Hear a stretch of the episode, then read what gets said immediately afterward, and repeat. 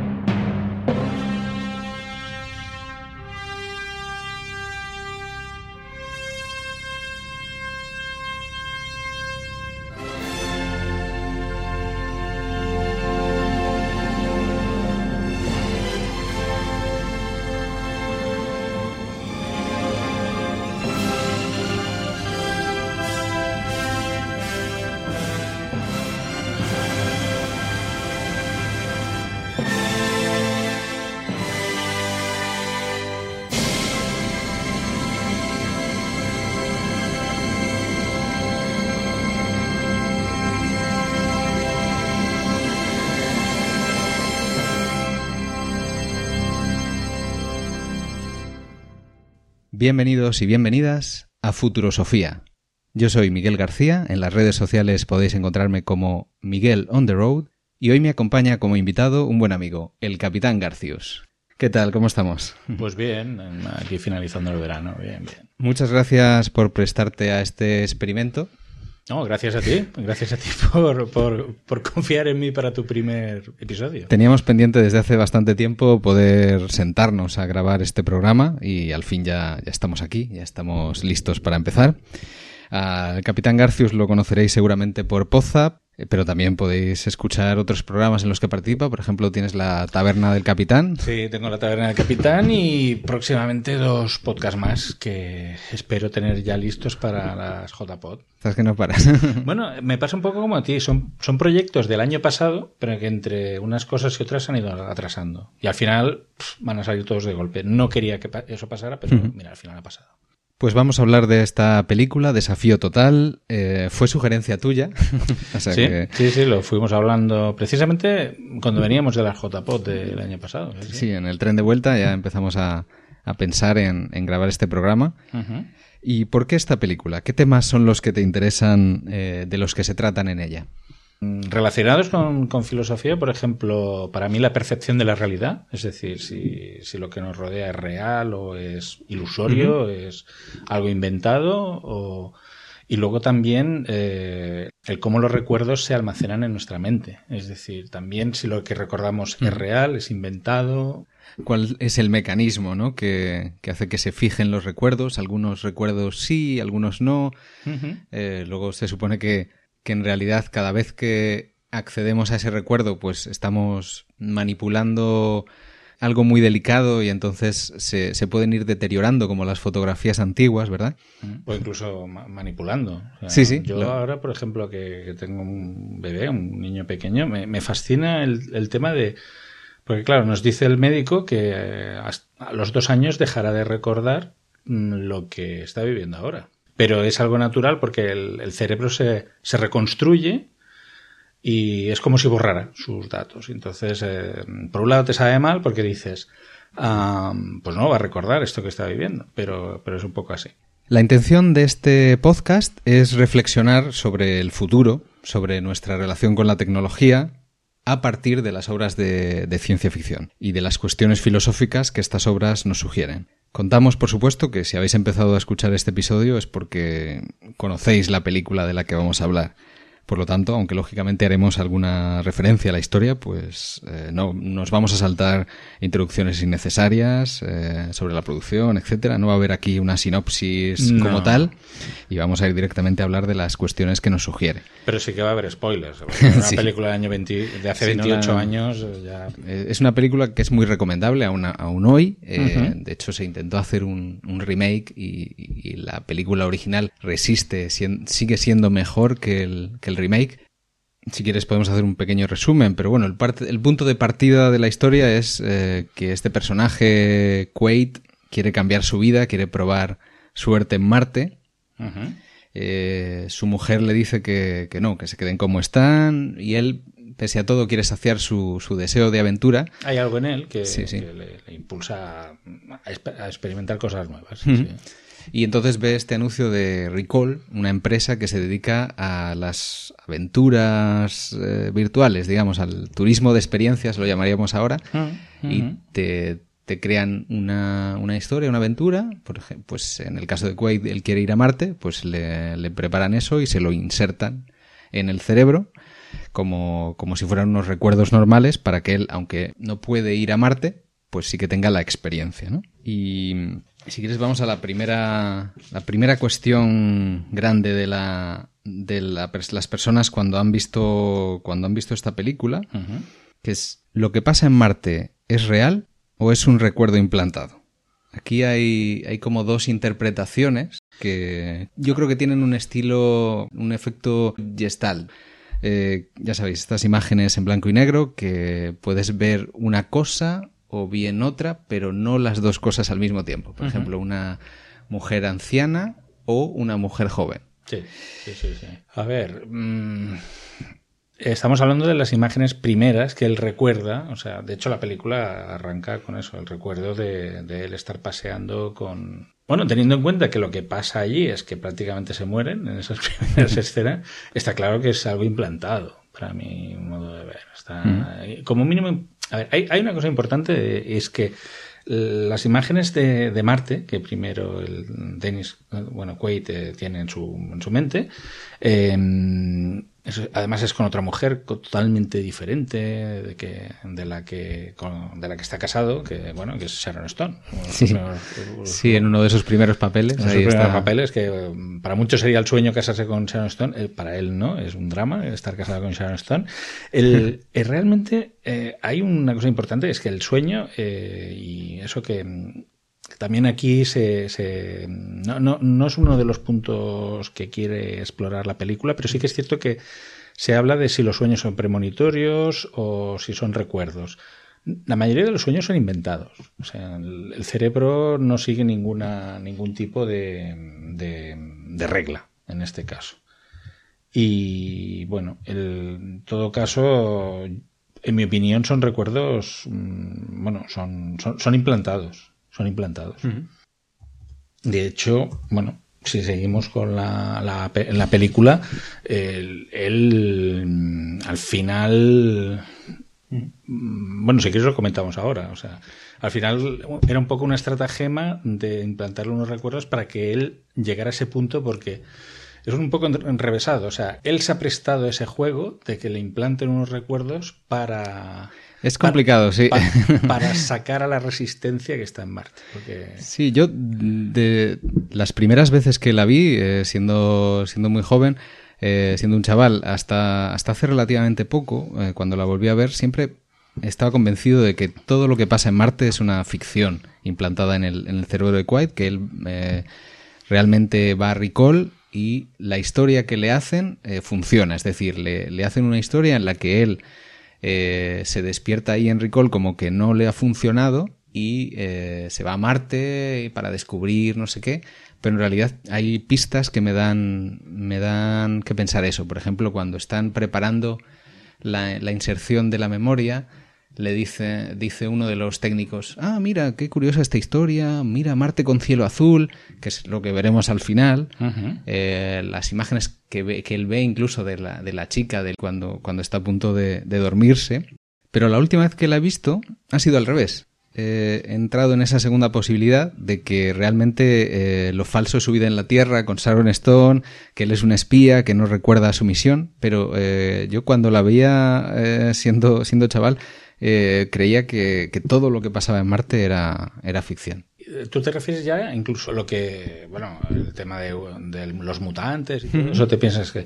No, yo pienso que lo, que pasa con los mutantes es, real. Lo que sí que es cierto que al final hay una frase un poco misteriosa, y ya nos vamos casi al final de la película, pues que cuando ya han conseguido que todo el mundo tenga aire en el planeta, tal, él se acerca a la chica, a, a Melina, creo que se llamaba, la protagonista morena, y le dice, tengo miedo de que esto sea un sueño y no sea realidad. Y, ella le dice, bueno, pues bésame mientras puedas o algo da igual, ¿no? da, igual, pero como diciendo, cabe esa posibilidad. Sí, porque es un final como demasiado mm, bueno, ¿no? O sea, consiguen esta tecnología alien que de repente terraforma, digamos, Marte y ahora tienen oxígeno y... Sí, además, eh, tienen muchas lagunas. O sea, una máquina que no funciona en 500.000 años y funciona a la primera. Sí, sí. Y, luego los extraterrestres tenían todo previsto para que cuando vinieran los eh, humanos o los terrícolas tuvieran aire a su gusto. Mm. Sí, todo, todo, es muy raro, pero bueno.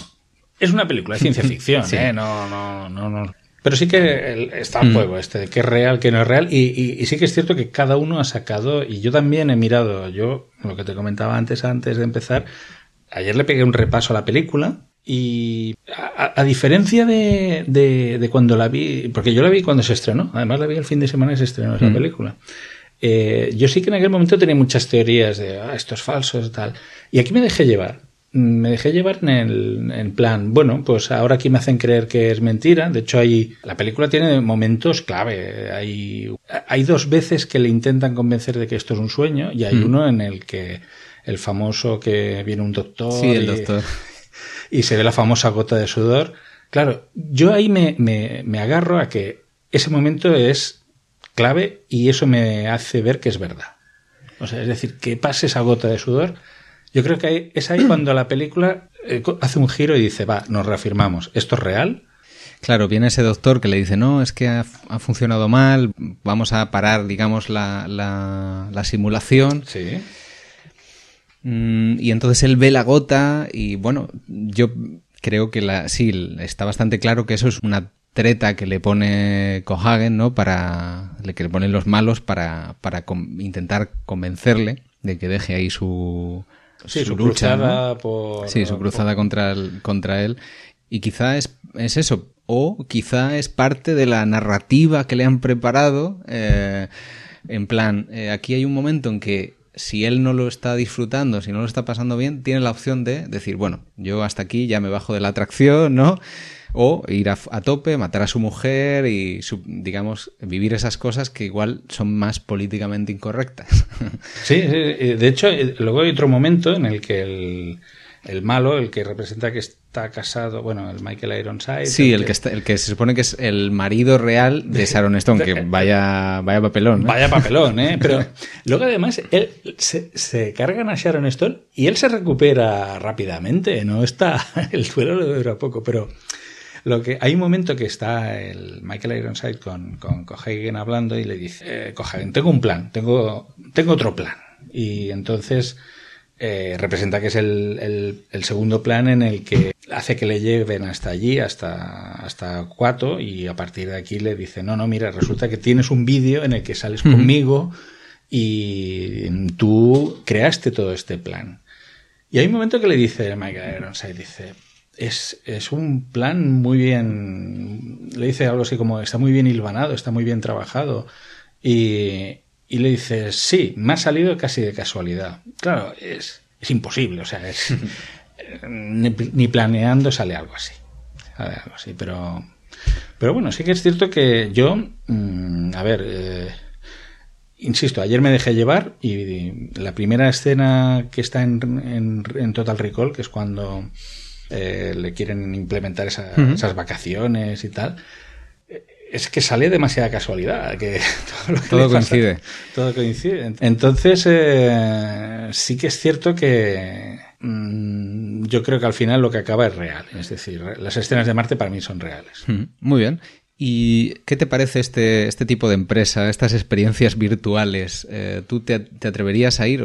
¿Crees que mm. merecería la pena? Yo no, yo no me atrevo. No, no, no, no. Es que Ah, mira, para que te hagas una idea, hubo una época en los años 90 que se puso de moda lo que se llama la autohipnosis. No sé si tú te acuerdas.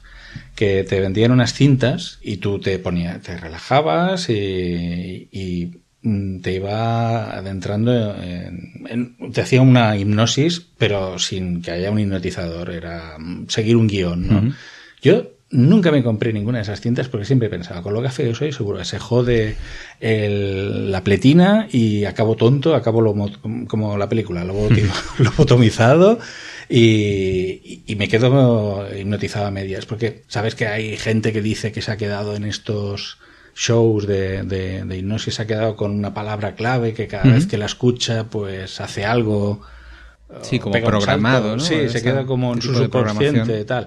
Yo no me apunto a una cosa de estas. Es que es, es eh, eso es un, tema que realmente está ahí en la película. De hecho, eh, yo tengo aquí una cita del propio Paul Verhoeven en una entrevista que hizo para, para la revista Scope, que dice, los elementos subconscientes pueden ser muy poderosos, y si uno no tiene cuidado, pueden apoderarse de las partes conscientes de tu mente.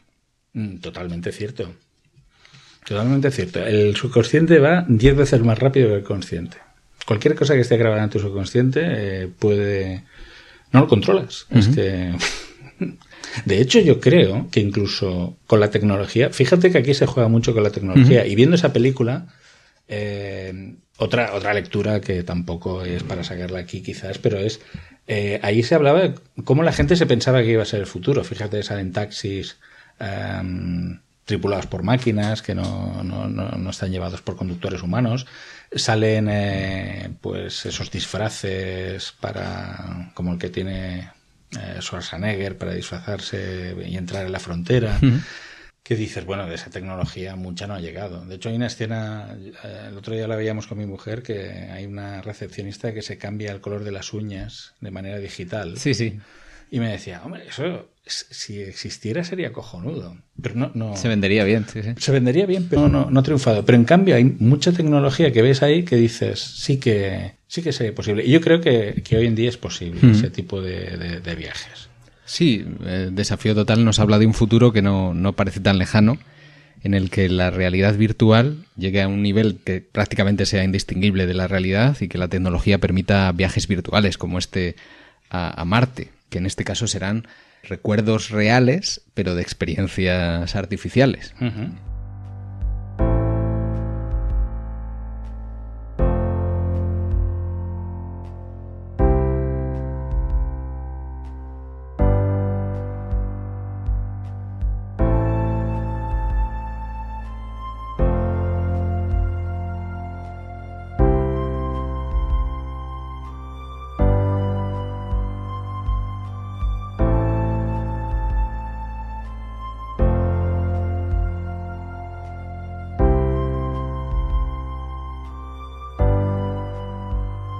Es habitual eh, que muchos nos ha pasado, ¿no? Que por la noche puedes soñar con un videojuego al que has estado jugando por el día. ¿Cómo sería nuestro cerebro capaz de, distinguir esos recuerdos de, la experiencia real? ¿Qué pasa cuando los propios sentidos no nos engañan? Cuando todos tengamos en casa unas gafas de realidad virtual, eh, inmersiva, con los guantes, con controles ápticos. ¿Qué tipo de futuro podemos esperar en ese sentido? Mm, así a corto plazo, y por experiencia te puedo decir que, sí que mm, vamos a tener un, un, desembarco de la realidad virtual más, más grande de lo que nos pensábamos. Es decir, la realidad virtual sí que ha sido una tecnología que ha quedado un poco en segundo plano durante pues esos 20, 25 años porque, bueno, pues los procesadores no eran los adecuados, pero ahora sí que la tecnología llega a un nivel. Em, por ejemplo, nosotros en el trabajo hemos empezado ya a utilizar las, las HoloLens de Microsoft.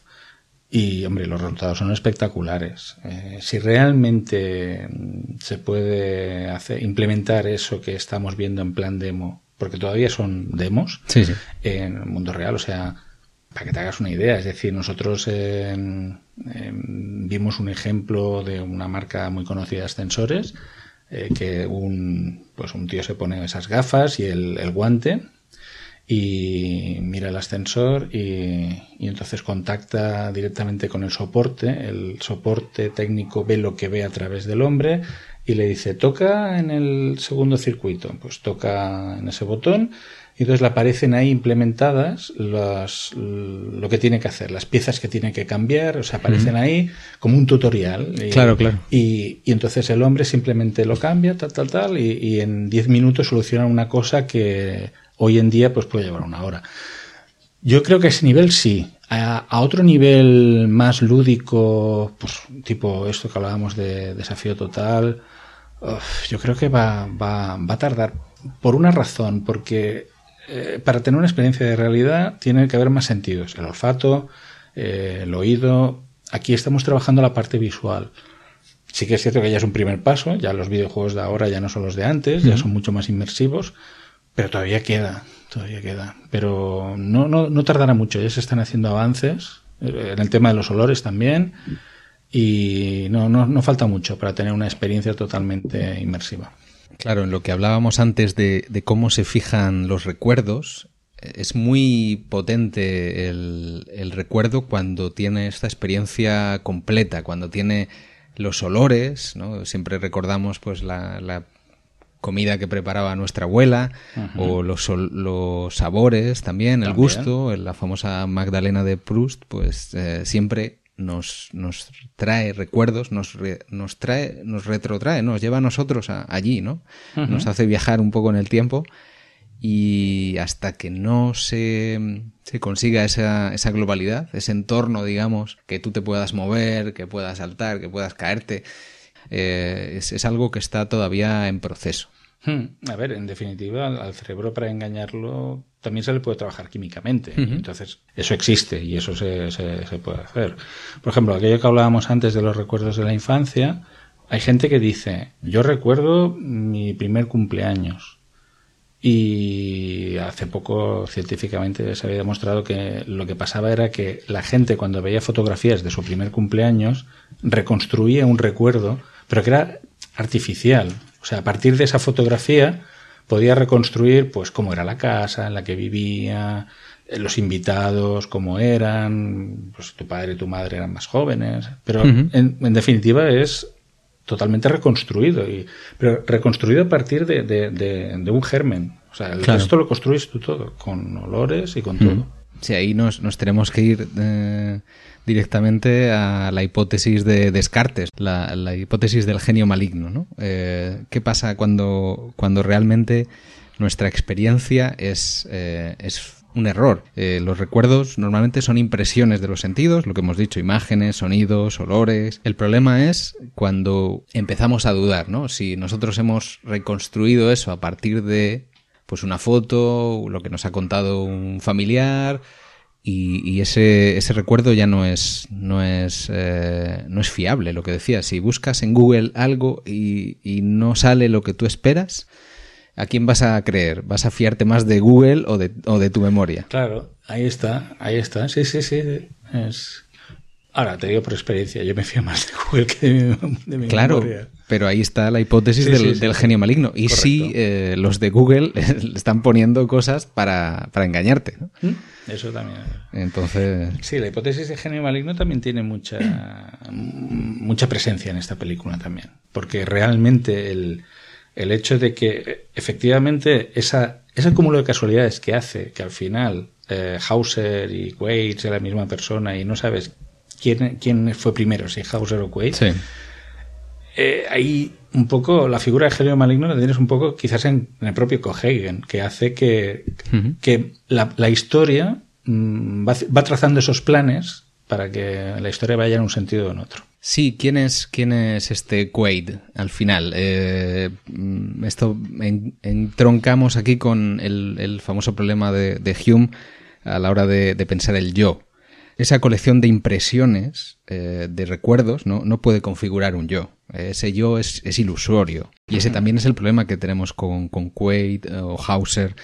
Eh, porque hacia el final de la historia descubrimos que la verdadera misión que le había sido ordenada por Cohagen era llevarle hasta la resistencia de mutantes, liderada por, por Cuato, el muy honorable Cuato, y, acabar con él. Eh, entonces, ¿quién es, ¿quién es este hombre? ¿Quién es eh, el protagonista? claro, ¿es, ¿es Quaid, es Hauser? no, para mí está claro que es Hauser. La sensación que tengo es que es Hauser que en un momento dado eh, ha creado un personaje, Quaid, que se apodera de él. Sí. Y, bueno, se ha dado cuenta de Hauser, podemos decir, de un modo maniqueísta, Hauser es malo. Y este Quaid, que. Fíjate, el, el 4, una cosa que le dice la película es: ¿Usted quién es?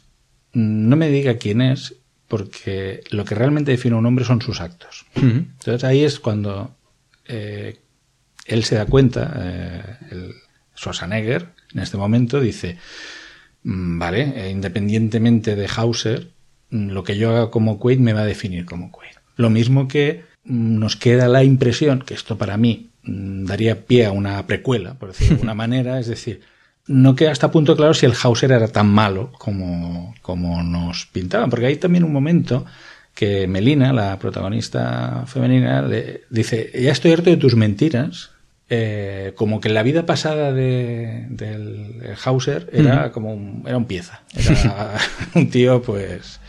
Mm, bueno, era un espía. Era, era, un espía en el fondo y los espías mienten. Claro, es que ahí está el, lo que hablamos del, subconsciente y este, este ideal freudiano que, que, casi supone Hauser con respecto a Quaid. Quaid es un trabajador normal que no puede, no puede salir de su rutina, eh, que su mujer le lleva a la contraria y esas fantasías como de poder eh, eh, configuran este Hauser, ¿no? Este Hauser es, es, un espía, lo James Bond, seductor, que las mujeres se pelean literalmente por él y es algo casi freudiano, ¿no? Mm. Realmente tú piensas, bueno, es que esto tiene visos de que es un videojuego que le han preparado que todo le sale bien, que todo que, se, se, va con la chica, no sé qué. Sí, pero claro, todos aquellos... Bueno, sí, es que según cómo lo mires, puede tener.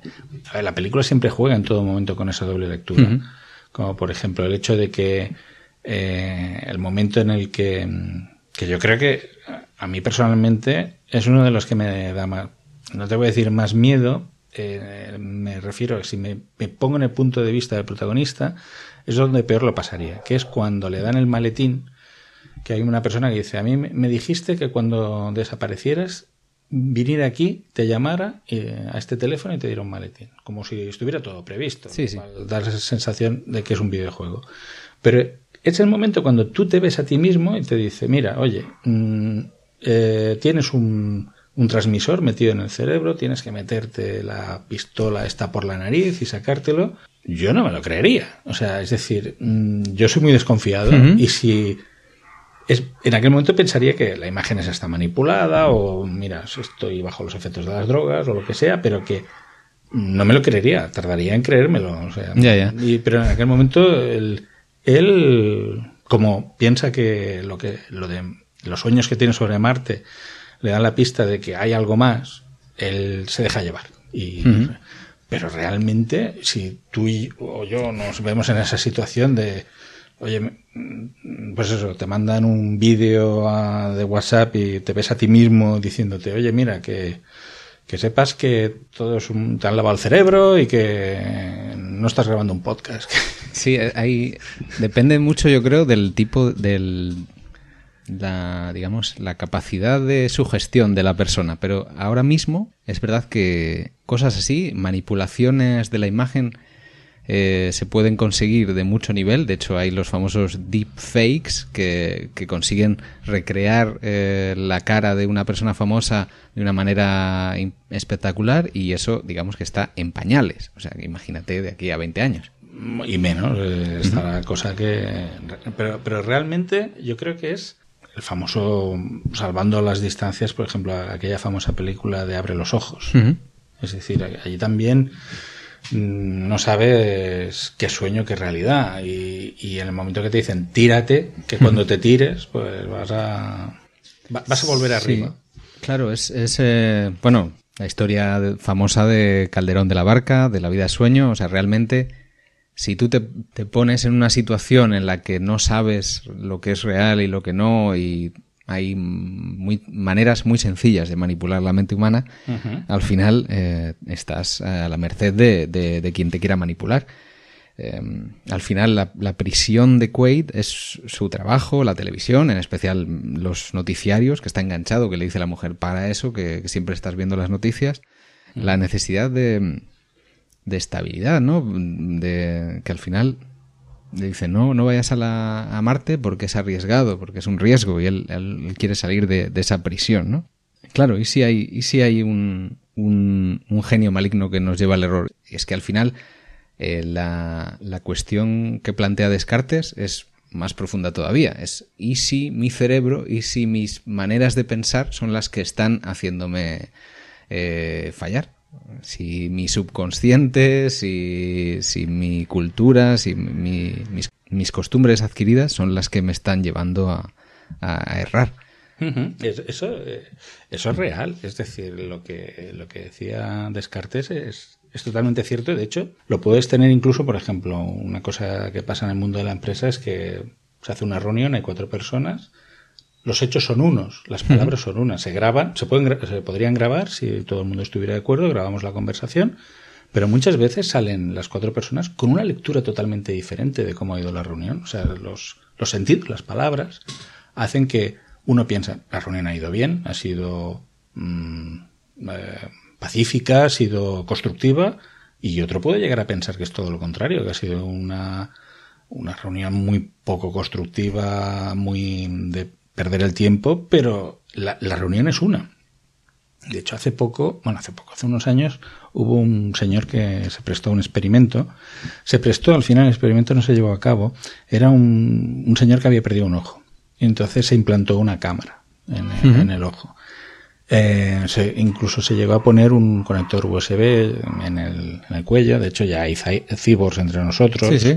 Y, y, él se prestó a un experimento que decía que podía mmm, grabar en tiempo real eh, su vida y compartirla con los demás. Y mmm, la gente no... Le, de, de, entrada eso les, les repelía. Es decir, si un compañero tuyo de trabajo dice, oye, os voy a grabar todos en tiempo real, por un lado dice, bueno, no tiene nada malo, es decir, no tengo nada que ocultar, pero no, mm, la gente se siente porque el hecho de que lo que tú recuerdes no coincida con lo que objetivamente es, puede llevar a una persona a una situación de bloqueo importante. Sí, bueno, hay el, el famoso capítulo de Black Mirror, eh, ah, toda, sí. toda, tu historia, en la que se. Este es se, un ejemplo. Se graba todo lo que. Lo, todo y a veces vuelves atrás para ver el para ver el recuerdo objetivamente, ¿no? Pero sí, siempre hay ese dijiste esto mm, y... pero siempre hay el punto de vista, siempre hay la subjetividad. Correcto. Y de hecho, eh, Robert Downey Jr. compró los derechos para para hacer una versión americana, para hacer una película un largo sobre, sobre esta historia y yo creo que al final no se hará porque el, el capítulo en sí es, es muy, es muy bueno, creo que es el tercer episodio de la segunda temporada. Uh -huh. Y, y, aquí tenemos la, la, historia también filtrada a través de la, de la subjetividad de, de Quaid, de los ojos de, de Quaid, que al final eh, no sabemos si se traiciona a sí mismo o traiciona a su yo anterior, porque él ya no es ese Hauser. Y como, como tú decías, como, como decía Cuato, y, es una frase que, que tiene mucho peso, incluso en Ghost in the Shell dicen lo mismo, dicen la misma frase prácticamente, las acciones nos definen, no los recuerdos. Al final tú eres lo que vas haciendo y lo que has hecho hasta ahora o lo que, lo que tú interpretas que es tu historia no es tan relevante a la hora de, de, de continuar, de continuar ese, esa historia. Siempre hay posibilidades, siempre hay elecciones que, que bueno, siempre se habla del destino y en cuanto al destino me da a veces la impresión de que somos como, como moscas en una botella que creen que pueden ir para cualquier lado, pero, pero solo hay una, un camino por el, por el que, por el que ir para, para dejar de darse golpes, ¿no? Si no vas a estar ahí dándote, dándote uh -huh. golpes. Es una alegoría muy, muy, muy, relacionada también con la película. O sea, uh -huh. De hecho, es que tampoco hay demasiada opción. O sea, el, el protagonista tampoco lo, tiene muy claro. O sea, por un lado, con todo el mar de dudas que tiene, por, un, por otro lado, lo, lo o sea, hay un momento, por ejemplo, lo que tú decías antes del noticiario, hay una escena en la que, pues eso, está la mujer, no, no, pon paisajes, aquello relajante, olvídate del noticiario. Pero hay algo en el fondo, lo que le dice el noticiario es algo que enlaza con lo que está esperando. Y cuando, cuando ve los ataques de los rebeldes y tal, dice, mm, e-, esto tiene conexión con, con lo que busco. Que es algo que también nos pasa a veces. Es decir, hay veces que, mm, sin saber cómo, hay algo que nos atrae de, nuestro entorno y no sabemos por qué nos sentimos atraídos. Es el destino, es vemos signos, ¿no? Cosas que nos, nos, llaman la atención y dices, bueno, por aquí puede estar mi camino, ¿no? Y muchas veces son reconstrucciones a posteriori, claro, mm. porque en, el momento, pues a veces nos dejamos llevar, más bien, como le pasa un poco aquí a Quaid, eh, pero el momento este en el que Cohagen le, le, dice, bueno, ven aquí que realmente igual no somos tan, tan diferentes, que igual no estamos tan alejados, eh, mira este vídeo y, date cuenta de realmente lo que estás haciendo, que realmente estás mm, siendo dirigido, ¿no? Estás yendo como, como un ratón por el laberinto hacia el queso, pues eh, es, es bastante chocante porque no sabes no sabes cómo va a reaccionar. puede reaccionar con resignación diciendo, pues bueno, pues es mi papel, tengo que, ser un traidor, como le decía la, chica, siempre estás eh, mintiendo y llevando por la contraria. O mm, voy a ser el, protagonista de, esta rebelión, que al final, bueno, como le han puesto este papel de, obrero de la construcción, igual se siente más, más, más cercano a esta, a esta idea. Que eso además también Mm, chirría mucho, porque estamos en un mundo futuro y trabajan de picapederos como, en los años 70, o sea, no, no, no, progresa ahí. Sí que es cierto también, hay una frase relacionada con esta de la película, hay un momento que la, la Sharon Stone habla con el que es su marido y ahí ya ves que, que forman parte de, de un juego. O sea, eso también es un elemento que te ancla al, al, al hecho de decir, no, la historia de, o sea, el matrimonio con Sharon Stone es ficticio. y, y, es el momento en el que, en el que le dicen esto, que, que, que todo era una vida ficticia mm, a partir de ahí. Y, y, es cuando él también intenta recordar cosas anteriores y no recuerda cosas anteriores, no recuerda una época anterior casada con, con esta mujer. Que esto también pasa, pero se puede dar el caso en, en una persona que no recuerde más allá de un tiempo. Eso se ha demostrado científicamente. A mí me gusta que la película no, nos dé un, resultado, no nos dé una respuesta a esta cuestión. Me gusta que esté abierto. De hecho, eh, en, el, en el primer episodio de la serie Electric Dreams, que es una serie de, de historias cortas basadas en, relatos de Philip K. Dick o en esos universos, hace un poco de, de homenaje a esta, a esta duda, ¿no? De qué es la realidad, cuál es mi vida. Y sí que te, digamos que al final te, te dan un poco su respuesta, su solución al, al enigma. Pero realmente creo que es más interesante el que tú tengas pequeñas pistas a las que agarrarte que te sirven para pensar una cosa como la contraria, ¿no? Eso yo creo que, que a nivel de, de, un, de una historia tiene más, más valor. El que tú puedas ver estas dos imágenes, ¿no? Como decía, estas dos imágenes que son independientes y que son complementarias.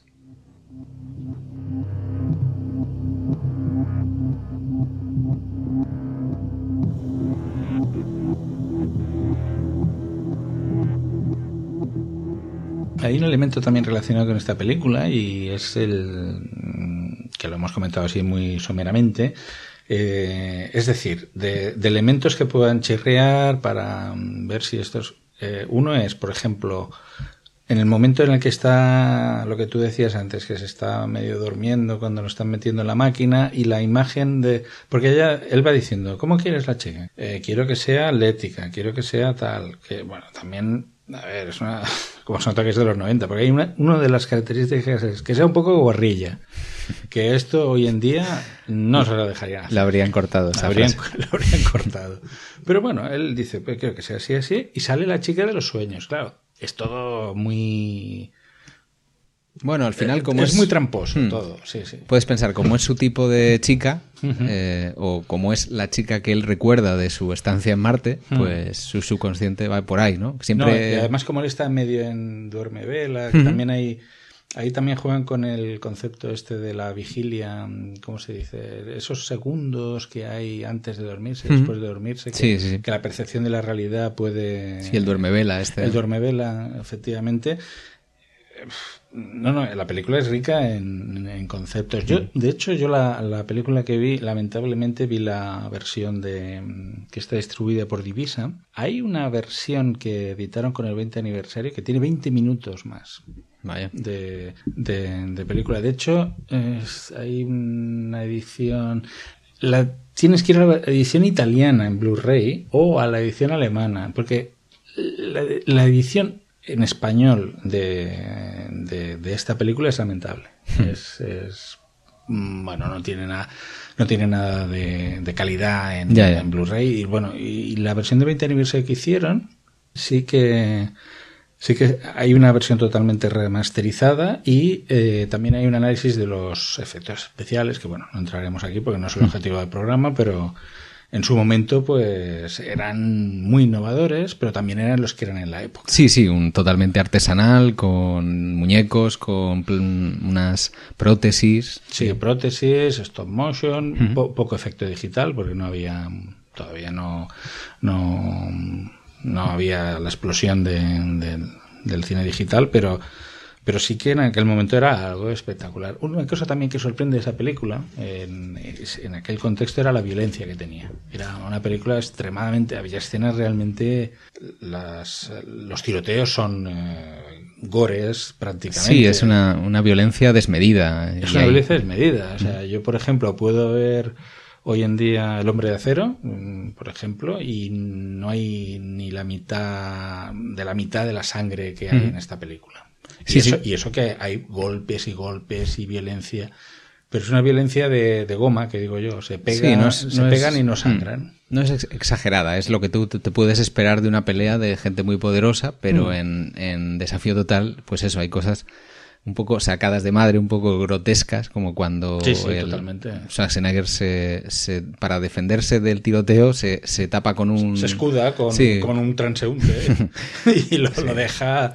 O la famosa escena, la famosa escena del ascensor cuando pues le arranca los brazos a, a uno. Ah, sí, sí. Entonces, eh, es, es verdad que esto es algo muy característico de Paul Verhoeven y él se explicaba diciendo que, bueno, que al final la violencia es algo que te, que te acerca a la realidad, que te atrapa, ¿no? Te, engancha bien a la realidad porque es lo real eh, golpea, ¿no? Lo, real duele. Esto yo recomiendo, hay un, un libro muy, muy bueno, muy bien documentado sobre Paul Verhoeven en la, en la colección Cineastas de, de la editorial Cátedra, que está escrito por Jordi Revert, y, y ahí podéis, podéis ver un poco, pues, cómo este es uno de los, de los temas, de los leitmotiv de, de sus películas, la violencia que al final es un poco de cómic, que te, te distancia un poco y te permite disfrutar sin, sin sufrir, ¿no? No es una violencia que, di- que estés sufriendo por la gente, porque... No, no, no. Al, al final es como muy. mm, Estoy intentando buscar el adjetivo que también viene una crítica. eh, es, es como una. mm, es- la palabra venía a ser lo que tú decías de grotesca. Es decir, lo que hablábamos de los brazos. O sea, quedarte con los brazos de una persona que se rompe como si fuera mantequilla. Eh, el momento en el que, cuando empieza todo, es decir, que él vuelve al trabajo y se- el compañero de trabajo eh, le saca una pistola y lo apunta. Y empieza él a cargarse a los compañeros de trabajo con los que ha estado, en teoría, años. Eh, se, los carga, se los carga como si nada. Y, y los, eh, los atraviesa con, con la primera barra que encuentra. A ver, hay una película de, a, a mí, por joven, por ejemplo, hablando de la vertiente cinematográfica, eh, para mí Desafío Total es una película que, que, que sí, que me encanta, pero te puedo decir que no es la que más me, me gusta. Eh, hay una película, bueno, Instinto Básico, que para mí es la mejor película que hizo en Estados Unidos, Esa está bastante bien. Eh, pero hay una película que se llama Los Señores del Acero, que es de la época europea, en la que ya se veía esa violencia y sobre todo el regusto por lo sexual. Es decir, en las películas de, de, Paul Verhoeven el sexo era un, un, elemento muy bien integrado, no era nada postizo. Sí, es un motor de la vida, igual que la violencia. Sí, es algo sí, que te... Pero se notaba mucho que las películas eh, no estaban Mm, postizo las escenas de sexo. Y en Los Señores del Acero realmente eh, ahí se puede ver al auténtico Verhoeven. Luego hay también Starship Troopers. Sí, que, sí, sí. Que a mí esa película yo reconozco que me divirtió muchísimo. Claro, es que es casi paródica, ¿no? Por esto, es, es paródica. Pero si te la intentas tomar en serio vas a pasarlo mal. Y No, no, mucha eh, gente se la tomó en serio. ¿eh? Sí, claro. Pero hay que interpretarla como lo que es, ¿no? Un intento de parodia de este hipermi- hipermilitarismo americano, ¿no? Sí, y el poco respeto por las otras razas, y, aunque sean razas, vamos a llamar, poco cabronas, pero, pero que realmente el, el poco respeto que hay es, es- Hay frases míticas en esa película. A partir de ahí, Paul Verhoeven pues, ha ido haciendo películas, El libro negro, no sé, hay- no, no quiero decir que sean malas, pero me da la sensación que Paul Verhoeven ha, ha perdido un poco el Un poco de empuje. punch, ¿no? Sí. El empuje que tenía en su juventud lo, lo, lo- lo ha Hmm. perdido. Como curiosidad, no sé si sabías que la película esta, la película de Desafío Total fue, fue un éxito, fue un buen éxito de taquilla, y se llegó a plantear rodar una secuela, también con Arnold como protagonista y dirigida por Verhoeven, que estaría basada en otro relato de Philip K. Dick, en este caso sería sobre Minority Report. ¿Mm? Que curiosamente, pues años después, este proyecto se retomaría con Spielberg y Tom Cruise. No sabemos cómo sería la versión de, de Paul Verhoeven con Arnold Schwarzenegger, sería seguramente Se- más, sería más bruta. Sería más bruta, sería más bruta. No, no está mal, y tampoco la que hizo Spielberg. eh, Sí, pero es, es otro estilo, es, es como otro estilo, es más, otro estilo. más intelectual, ¿no? Más de... Hmm. No tan pegada al, al sudor, ¿no? A la sangre. Sí, es más cerebral esta película. mm, Y eh, efectivamente a nivel estético yo recuerdo jugar con el gris y el azul de manera mm, soberbia. Era- es- una película. Yo siempre que, que la veo, la verdad, acabo al final viéndola hasta el final. Eh, en, Paul Verhoeven era, en ese aspecto, el cine de Paul Verhoeven, si lo ves eh, comparado con el de Spielberg, es mucho más infantil. Es todo más visceral, es todo... O sea, si, si ves ese Total Recall, hay una obsesión con las patadas en los huevos, que es todo el rato que, que dices, bueno, eh, vale ya. Es una película, lo que yo te decía antes, es para dejarse llevar. Y se pasa rápido, aún así, hoy, vista hoy en día, es fluida, Ujú. es entretenida, es... eh, es- te- sí que es cierto que te, te puede chocar el, los escenarios que son muy, muy de aquella época. Porque es una, es una película del 90, pero en realidad es de los 80. Es una película ochentera total. Eh, y, y yo esperaba, por ejemplo, ahora cuando decías lo del remake, de- yo esperaba que, que fuera una apuesta en utilizando la tecnología, pero que la historia de fondo sea la misma. Y es que eh, no tenía nada que ver, una historia que tenía No, en el planeta Tierra, en, Ni siquiera es fiel al relato de, de Philip K. Dick. Tampoco. Entonces es una se queda ahí a medio camino y es muy sosa, muy lenta, es, es una película prescindible. Totalmente. Esa película, por ejemplo, sí que me da una pereza tener que volver a verla, pero también es esto, es decir, todo lo que podamos hablar de Desafío Total, todas esas lecturas relacionadas pues con, con Descartes, con Hume, con lo que tú quieras, en esta no. No, no, no son totalmente... Que no puedes, es una película de acción, yo creo que pen- pensada para un público juvenil, eh, pensándose que si se les plantea la historia de Total Recall no les va a gustar.